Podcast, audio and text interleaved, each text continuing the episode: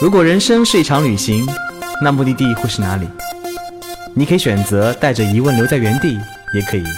有多远浪多远。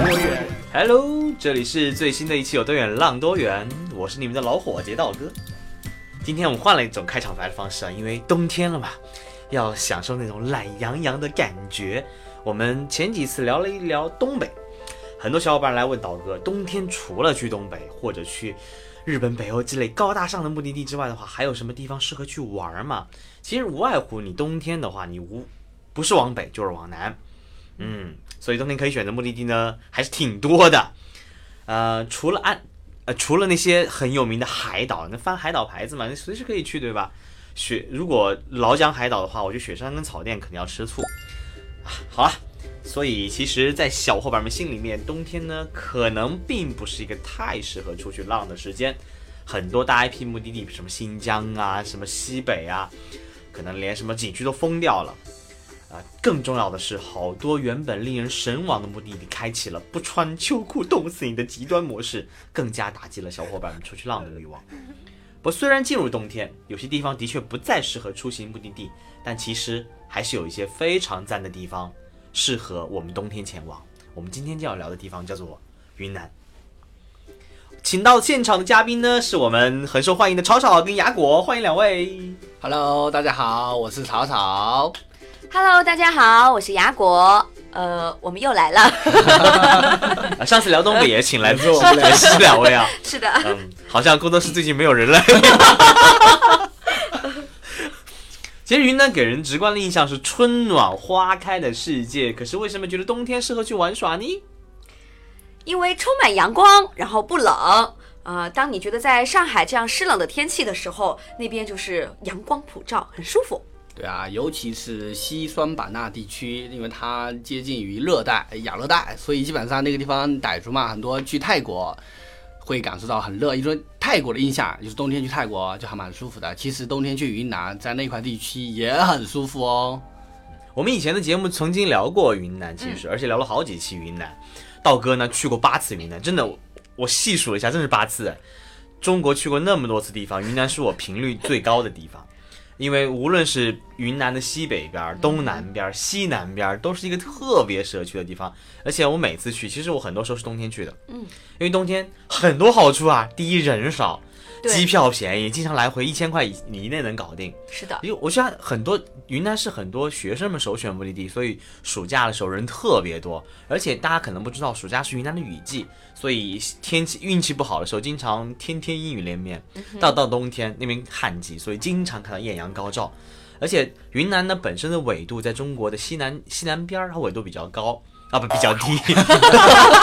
北回归线穿越其中，所以呢，其实云南的整个。气候非常的舒服，在夏天，尤其在西双版纳地区，夏天呃正好是冬天二十几度，嗯，夏天你去的是那种潮热、那种湿热，到冬天就特别的舒服，是的，艳阳一照，哇哦，会可以光了膀子开始跑了。所以云南在这个时候呢，刚刚说了物价不高，人人不多，机票便宜，天气又好，当然是适合冬天去的地方了。对，然后呢，还有就是大家梦想当中，或者是说你期待看到的一些景色。在云南的冬天也依然可以去看到，比如说漂亮的星空，然后美丽的银河，这些啊，在我们的西双版纳地区，或者是在我们的滇南地区，到了晚上，包括元阳梯田啊，我觉得真的是元阳梯田。我记得去年一年，我至少踏过元阳梯田六次，然后每一次在这个冬天前后去看到的景色都会不一样，真的是，呃。打翻的上帝的调色盘，嗯，而且刚刚也说到云南作为冬天最适合去的地方，而且冬天也特别极致，比如说雪山好了，嗯，你要在云南其实很多很多很美的雪山，包括哈巴雪山、玉龙雪山、美丽雪山，夏天去的时候，那个风一吹，阳光一照，雪山就没雪了，对，冬天去漫山遍野，那个放满了那白色冰淇淋的感觉，让人觉得非常的震撼跟心旷神怡。是的，然后呢，配上阳光，呃，也会看到。就是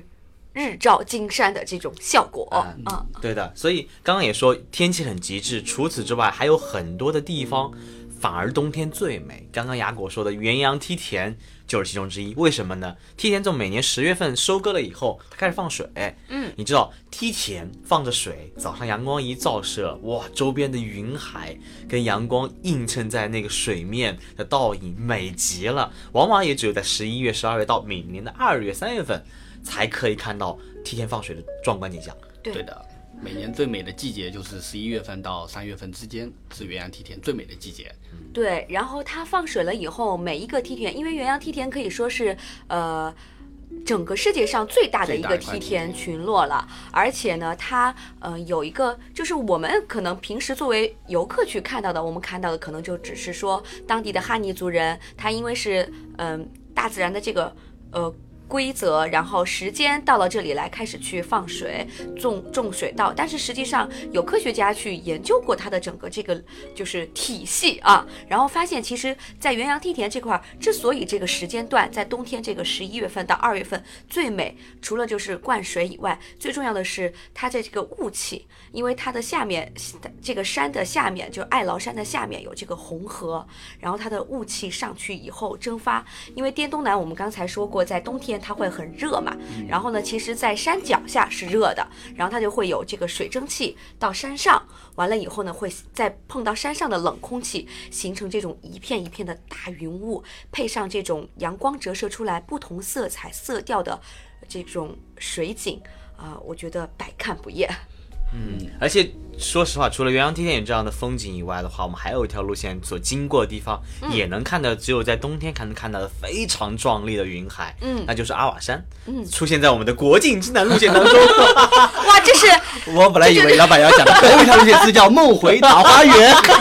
但是但是真的云南是一个就是冬天你不管去哪里都好玩的地方，国境之南真的是也我很期待。哎，好像我们聊也聊乱了，我们就聊乱吧。其实云南有很多，呃，大家如果了解到可能打开我们的网站，发现云南是我们有路线品种最多的地方，嗯，而且云南作为一个。其实有一点点小浪漫、小梦幻的地方，连我们的名字都取得特别的矫情。比如说“陌上花开，花开一夏，心中的日月，穿越北回归线，国境之南，梦回桃花源，春满桃花源”，包括未来的三江并流和我们呃曾经有的梅里雪山路线，还有就是因为修路而暂时停止的怒江大峡怒谷。江大峡我们在云南哇，那么多条线，还有曾经嗯特别火，然后被我们取消掉的大地调色盘路线，反正加起来十几条路线了，我们都去到云南的方方角角落落。而且云南真的是我觉得是上帝赐予中国的一块非常贵宝的地方。它在中国的西南角，而且因为三江并流横断山脉的原因，它整个地貌非常的丰富。它作为青藏高原的最边缘，到了云贵高原，再到南部，连接着整个南亚、啊东南亚大陆，所以它的海拔从六千多米到几十米的海拔落差，也造就了这边非常多不同的物种、不同的地貌。刚刚说的雪山、原始森林、梯田，包括湖泊、高原湖，还有热带湖泊等等等等，你在这里能看到应有尽有的，除了大海的一切。好像是说就是对，没有大海这样但是。云南有洱海。对，除了刚刚说的那些个不同丰富的地貌以外，它还有我们说的特别适合冬天去的一些景点之外的话，云南还有一个能打动人的地方，那就是那边非常多的不同的民族。嗯，民族的融合会让你产生一种哇，我好像来到了异国他乡的感觉一样。虽然现在由于汉族人嘛，大家知道汉族人，嗯，作为大多数人口开始侵占各个地方，文文化有一些呃混合交融，但是少数民族依然保留着自己很有很有意思的它的传统的文化，包括你到了南边，你看到傣族，嗯你看到佤族人，嗯尤其佤族人对那种。嗯，生与死的崇拜，他们会把牛头挂在一片圣地里面，哇，你进去以后，几千个牛头在你眼前，有点阴森森，但是让人觉得很壮观。嗯然后傣族，大家知道，傣族其实跟东南亚的民族很多是一样的，所以你看到他们跳出傣族孔雀孔雀舞啊、象脚鼓啊，你感觉哇哦，一一秒穿越东南亚的感觉一样。对白族其实也保留了很多自己的传统文化，包括。嗯，我们会在行程当中看到的霸王鞭呐、他们跳的白族舞蹈、歌歌曲、唱山歌，还有白族本身的建筑风格，像造壁呀、还有本身白族那些那些很有意思的房子就是瓦子。墙上画的各种画，对啊，曾经大理国，嗯，对，嗯大理国，段王爷，所留下的真正的东西。其实大理除了你们看到人山人海的游客以外，你稍微走远一点点，你会跟白族人穿着传统服饰的白族人微笑，说不定就混到人家家里吃点东西什么的。所以云南不只只有昆大丽，也不只有夏天人山人海。你在冬天你会看到，除了昆大丽以外，整个云南都绽放着自己的光。嗯对，而且不同的少数民族也会有不同的这种光芒。然后刚才道哥有说到这个傣族，你知道傣族就是他们非常骄傲的一个事情是什么吗？吃虫子，他们非常骄傲的是有一个少数民族，他们一直认为是被自己打到山上去的，也就是我们刚才说元阳梯田上面有一个族叫哈尼族，然后傣族经常都说，哎，哈尼族就是非常不就是瞧不起的这种不屑一顾不屑一顾，就是哎被我们打到山上去的。但是实际上，哈尼族在他们这个山体里面也会有他们自己的文化，他们自己的这种呃风俗，然后一些呃。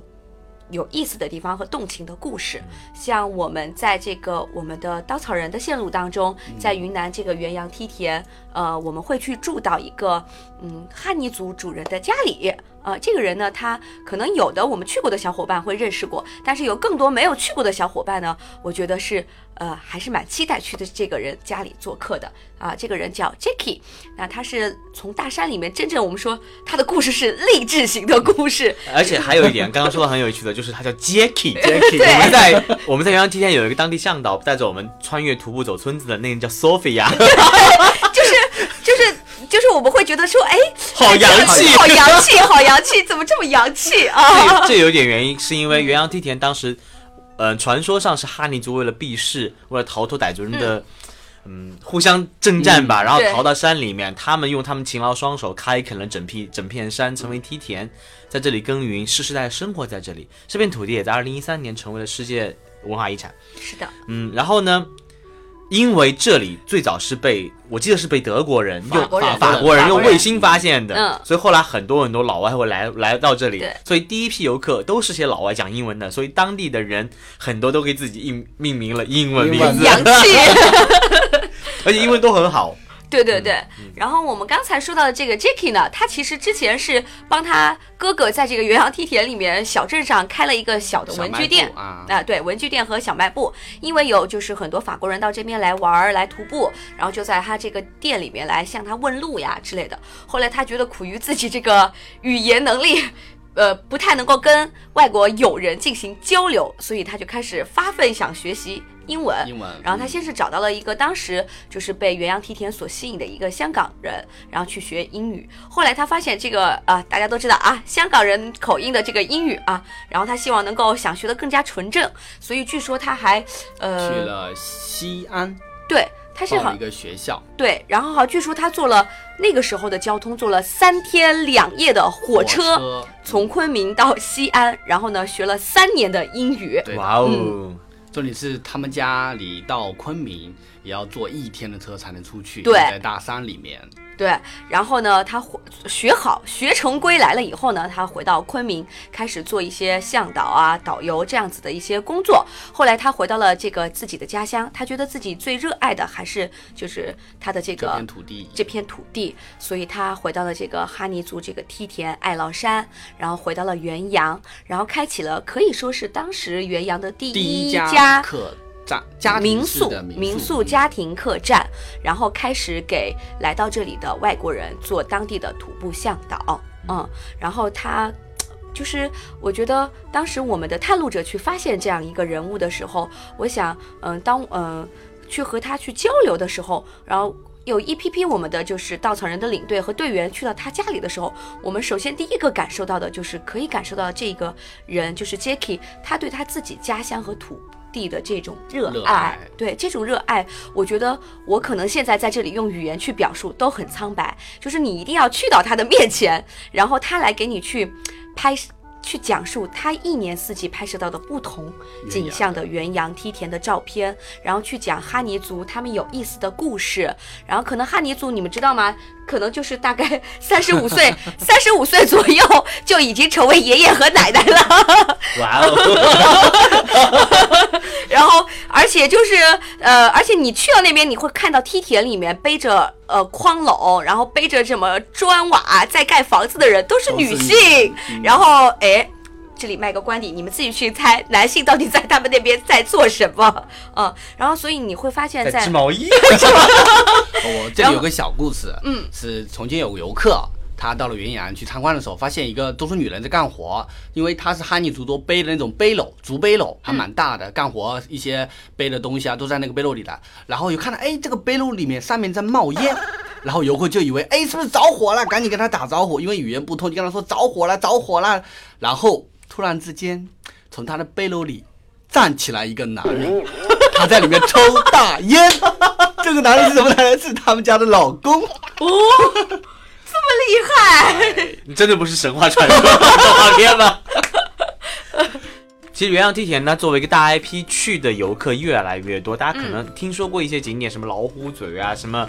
什么多依树啊，呃对这几个观景台啊，真的是人山人海。但是真正你离开这个观景台，你深入那些田埂小巷，你走在那些哈尼族小村子里面，你会发现，虽然这里是世界自然遗产，虽然是这里是很什么几 A 景区，但离开那些人山人海、熙熙攘攘，你会发现当地人非常淳朴，而且没有游客打扰。所以我们在这里住两晚，会穿梭在这种田间小小梗道上，走到当地的完全没有被开发村庄里，跟当地一起喝喝茶、聊聊天。你能感受到这片土地怎么养育了这这一片，呃这一方热情的人。嗯。然后就是刚才道哥说到，我们要去到一个非常传统的村落，其实在这里也是我们呃稻草人一个非常我喜欢的地方，就是有着在元阳有大概有两百年历史的蘑菇房村落。可以说这片地区它非常的小众和隐秘。虽然元阳梯田是一个很大的景区了，但是这个小村庄呢，基本上是目前整个元阳地区嗯唯一存在的传统的蘑菇房。对，也是保留最好的对，我们可以在这个里面去看到非常漂亮的这个传统的传统的这种哈尼族蘑菇房，然后同时可能它里面已经非常老旧了，但是它也是一个非常不一样的体验。比如说，我们可以去跟当地人一起呃吸一下他们的水烟。啊，然后吃一吃他们这个炉子上面做出来的烤红薯，啊，烤玉米，啊，然后还有就是土鸡堡，啊，然后呢，还有就是在这个村落里面会有可能其他，比如说摄影大咖都会去在一些老虎嘴呀、多依树啊排队，但是在这个村落里面，可能人非常的少，但是你会看到非常不不一样的不一样的这种非常有层次感的梯田景观。对，啊因为这个地方它其实离元阳梯田大的这种人山人海的景区直线距离就七公里，但是基本上没有什么游客。我们会去到里面看到就是很原始的哈尼族的一些生活的一些场景，特别的真实。你发现去到他家以后，你就会震撼到。我第一次去的时候，因为作为探路者嘛，我第一次去到那里的时候，有点被震惊到了。因为进去以后，进到大厅，进去以后中间有个火坛，嗯，在围着火坛上面挂的都是一些熏肉，烟熏的腊肉。哇！当时我看了第一瞬间，其实就是啊，好流口很，流口水啊。然后呢，它周边会挂了很多的玉米、辣椒在周边，但是放眼望去，除了这些好吃的以外，他们家里的一些电子产品啊，就是我们电视机、空调、冰箱基本上没有。我唯一看到的一个电子产品就是一台电视机，还是那种八十年代老老旧的对，有显像管那种电视机，确实很很惊心动魄。但是跟他们交流起来，因为这个地方的人大多数不会普通话。我们当时去的时候是有一个哈尼族的向导，我们的老朋友他会说普通话，又说汉语带我们去，然后经过他的翻译，我们去一些沟通，发现他们真的很很实在。我们跟他说我们想坐下来吃顿饭，可以吗？他马上把上面挂的烟熏的腊肉，就是我流口水的腊肉切下来，然后去菜地里，就是旁边就是他们家菜地，割了那种嗯大葱大蒜，加上一些野菜，给我们做了一顿饭。哇，这是我今年吃了最多的米饭，最多的一次，就吃了三整碗三大碗米饭，哦，特别好吃。十碗米饭。没有没有没有，那有点夸张。但其实就是嗯，就这在这里会有一种异样的感觉，因为感觉到真的很穷，但是又感觉到真的很淳朴、很热心，所以在这里也是我比较有感触的一个地方。嗯如果大家想冬天去元阳梯田的话，呃，从昆明那个坐一辆大巴到元阳县，呃，很方便，到红河市也很方便。你可以自己在元阳县的车站包一辆小面包车，就可以前往元阳梯田的景区。景区里是有景交车的，但如果要找到一些小小的村子的话，就需要自己嗯多花花心思了。当然，如果你不想做攻略，你也可以。登录稻草人的网站，看到我们的穿越北回归线路线和梦回桃花源路线和春满桃花源路线，都可以找到元阳梯田的行程。刚刚我们聊了很多去冬天去云南的理由，一会儿就会推荐大家一些非常好玩的活动。一段音乐过后，马上回来。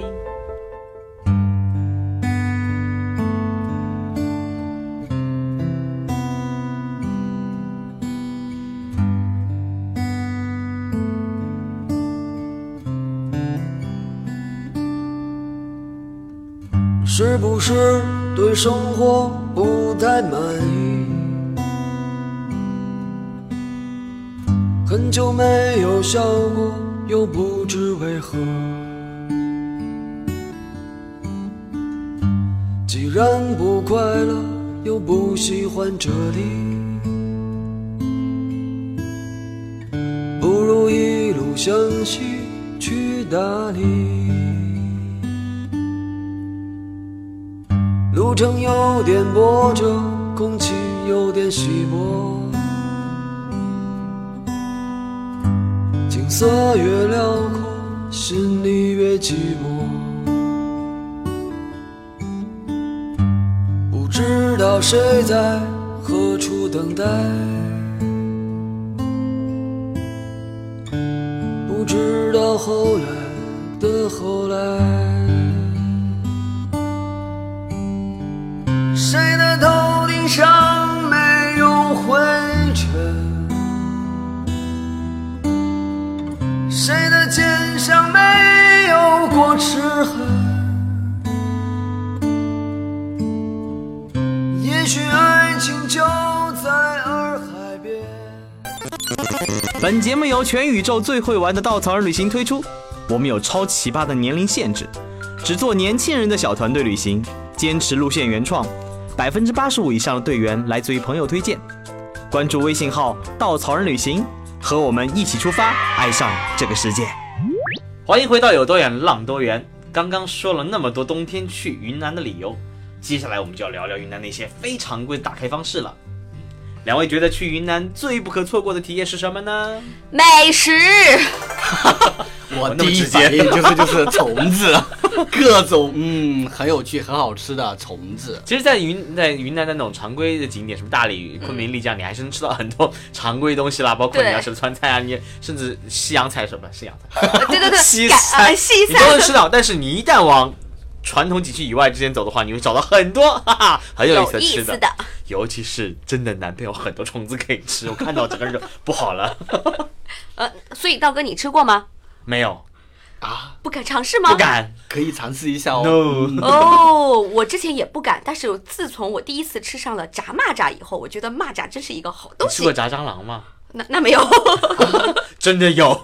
有一种水蜻蜓、竹虫，还有蚁蛋、蚂蚁蛋。哦，蚂蚁蛋也我也吃过的，挺好。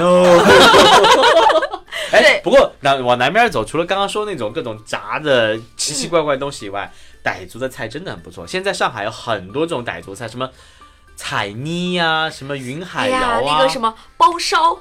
豆腐，还有春鸡脚、香茅草烤鱼，还有香茅草烤排骨。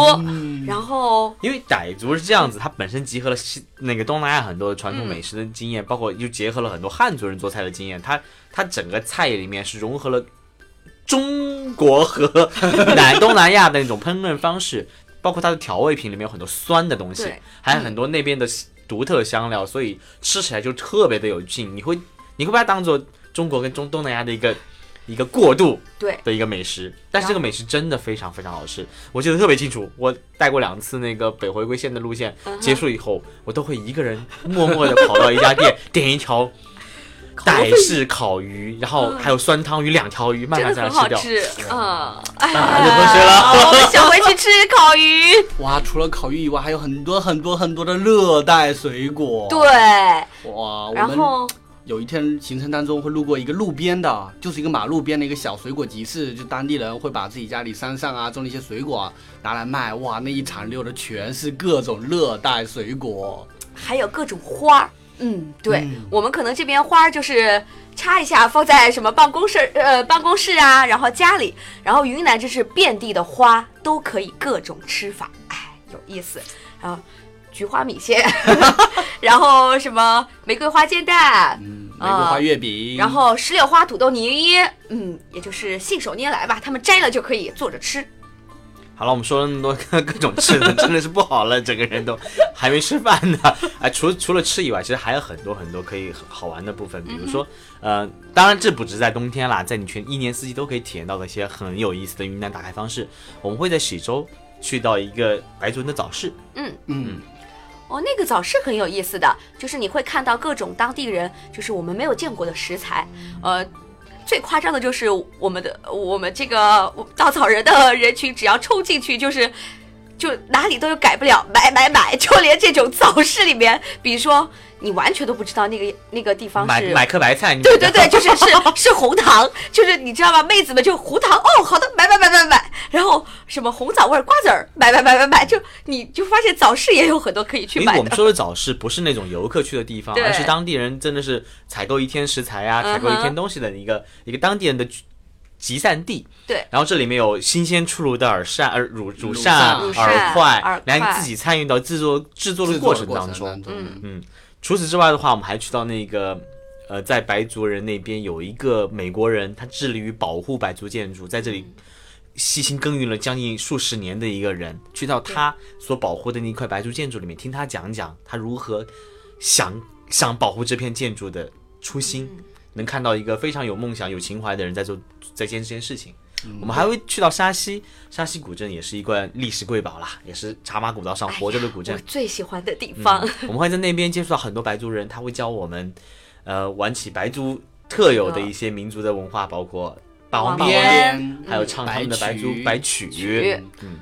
这些很多的体验里面，再往南边走呢，你还会体验到很多更多不一样的东西，比如说我们叫建水，嗯。建水除了大家都知道的建水豆腐，豆腐这个出现在哎，舌尖上中国很多次了，是然后我们还会。跟当地人一起打打井水，自己做一做豆腐。除此之外的话，我们还会在路线当中安排给大家一起做很有名的建水水紫陶。嗯。因为建水紫陶跟其他陶器有一点区别，它是在于它是用阴刻阳填的方法，就我们可以去体验它。就是我们自己其他的地方做陶，可能嗯很多做完回来可能就只能当一些花瓶啊，网那个为为家里的小猫小狗用的碗盘。但是我们在建水做的紫陶是拿回家可以直接泡茶喝吗泡？茶喝的，对啊，可以传宗接代的。哦呦，除了建水紫桃以外的话，普洱我们会经过普洱，嗯普洱曾经的名字叫思茅，多好听的名字，我也搞不懂为什么要改成这么一个。对呀对呀我也像觉得这个徽州改成黄山，我也想不通。当然，为了旅游发展啦，普洱呢作为普洱茶很重要的产地，所以在这里当然要去。一定不是带你们去普洱卖普洱茶的专卖店买，买茶多没劲。我们会在一个几百年的一个清清代古宅里，对，它是一个长马驿站茶食品会馆，是一个老宅子，百年的老宅子，是一个文化保护单位，我们会住在里面。然后呢，我们会跟当地的主人一起去考察，不不是那个考察，是那个考，是是就是嗯就是制茶的一个一个过程，一个过程。不是我来视察这里啊，去考察聊天，然后弹弹吉他，嗯，特别棒的一个跟茶有关的体验。除此之外的话，我们还会在更往南地方那边进入了整个南方的喀斯特地貌，有很多的岩洞，然后我们在我们会在一个没有人的岩洞里，会带着你们去探索。最关键的是，我们安排关掉灯，手拉手一起在这种就是完完全漆黑的世界里，世界里面感受听到自己内心的声音。嗯，而且还会看到，也许你之前都没有去看到的一些呃小虫子，然后还有蝙蝠，因为这好吓人，不敢去了都。因为那个溶洞里面它是没有任何的开发，就是完全每人只能靠你的头灯去照亮。是的然后你知道吗？有时候经常会在里面讲一些嗯很有趣的关于灵魂的一些故事啊，比较鬼故事啊，嗯或者在里面可能你关了灯以后，你脑补一下《鬼吹灯》《盗墓笔记》就地下世界，哇哦，特别有趣，特别棒呢、对，然后溶洞的那一天。晚上，它是因为在热带雨林的边缘，所以晚上的星空也非常的美。整个银河就在眼前啊！嗯然后在这条线的最后呢，我们还会去到一个地方叫曼旦村。这村子其实已经慢慢慢慢的发展起来了。嗯，我们当年去的时候，真的是一个游客都没有。我记得特别清楚，那那个最后七公里，我整整开了一个小时，路烂到极致。第三年开，我觉得第三年那个路就差不多修好了，差不多修好然后也慢慢的有游客去往这里。我觉得当地发展需要发展很正，是很正常，也是很重要的事情，帮助当地改善生活。而且呢，我觉得我们游客去到当地，包括稻草人去了很多年，也帮助当地去传承他们的文化，因为他有了钱，可以教更多的孩子去传承他们的一个很重要的文化，叫做橡胶鼓。嗯，对的，然后说到这个漫蛋的话呢，我印象比较深刻的就是这个象脚鼓的传承人啊、我们的波老师波老师啊、当时呢，其实稻草人去找到这个地方，呃，当然我也是我没有道哥那么。就呃那么早去探到那个地方啊，我是在他的后面探索到的，但是也非常印象深刻。说到这个波老师呢，当年我们稻草人是怎么发现他的呢？这也是一段有历史、有趣的传奇故事。因为这个波老师本人，他的这个人生经历可以拍成所谓的跨国恋电视剧啊。他的爸爸是当年据说从老挝逃难到中国云南这边来，然后和他妈妈认识了，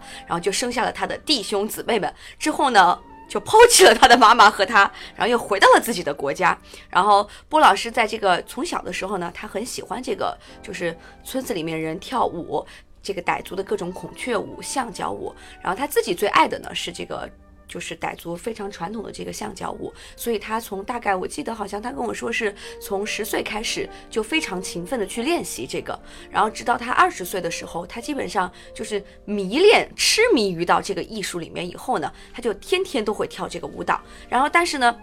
因为这个曼丹村它真的太小太偏僻了，可以说当年在整个 Google 的地图上都看不到，都没有这个定位，就是这样子一个非常偏僻的小村落里面。然后可想而知，人们他的这种，比如说我们对知识的概念、文化的理解就会比较少，然后基本上都是很传统的思维方式。那当时呢，有一个很凑巧的事情，这也是波老师讲给我的故事，就是他在二十岁那一年的时候呢，因为非常执念于这个橡胶鼓舞，然后他每天都要勤奋的去练舞嘛，不练是不行的。结果呢，每当他跳舞的时候，那一周村子里面就会死一个人，比如说老人他就病死了啊。当时呢，因为就是这个很偏僻、很落后的小山村，所以人们就会有这种。所谓的迷信，就认为波老师跳了一个舞，村子里面就死了一个人，就可能就会不太待见这个波老师，就会把他从村子里面赶出去，就把他赶到了村子外面的一些一个小角落里面。但是他自己并没有因为这个事情而去放弃他自己的这种热爱，他一直在坚持去，就是想传承和。发扬这个艺术，直到后来慢慢开始有台湾的旅行杂志，然后旅行节目去找到了这个地方，然后发现了波老师这个人，然后采访他，然后把他登上了旅行杂志。这个时候呢，就被我们的这个稻草人的创始人啊傅大王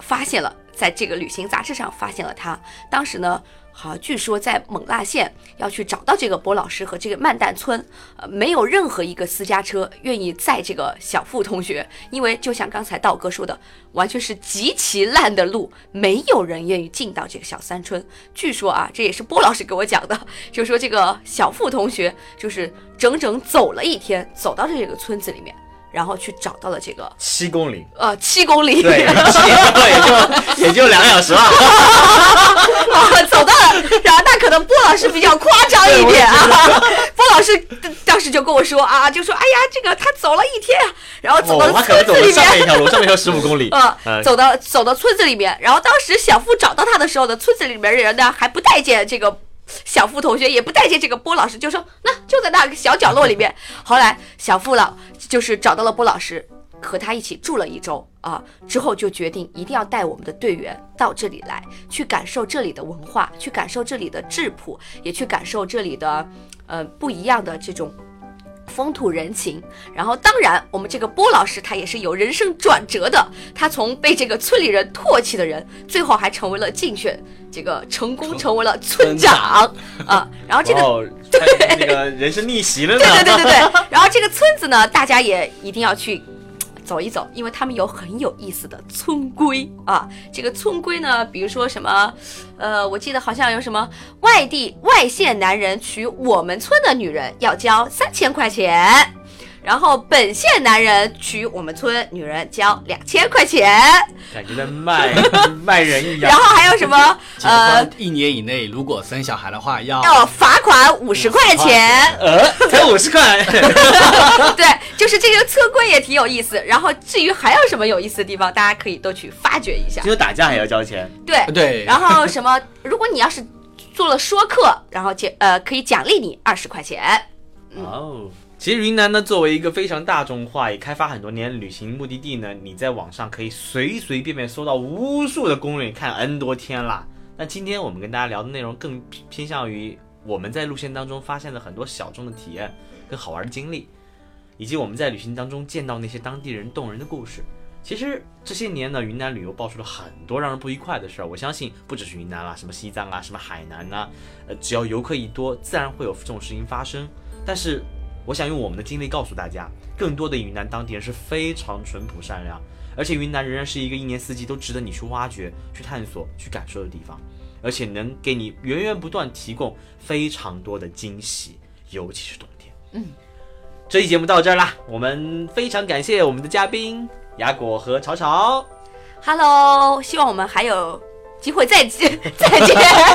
我们还会再聊一期的。然后更多精彩的内容，大家请关注稻草人旅行的微信公众号。我是刀哥，我们下次再见。拜拜。拜。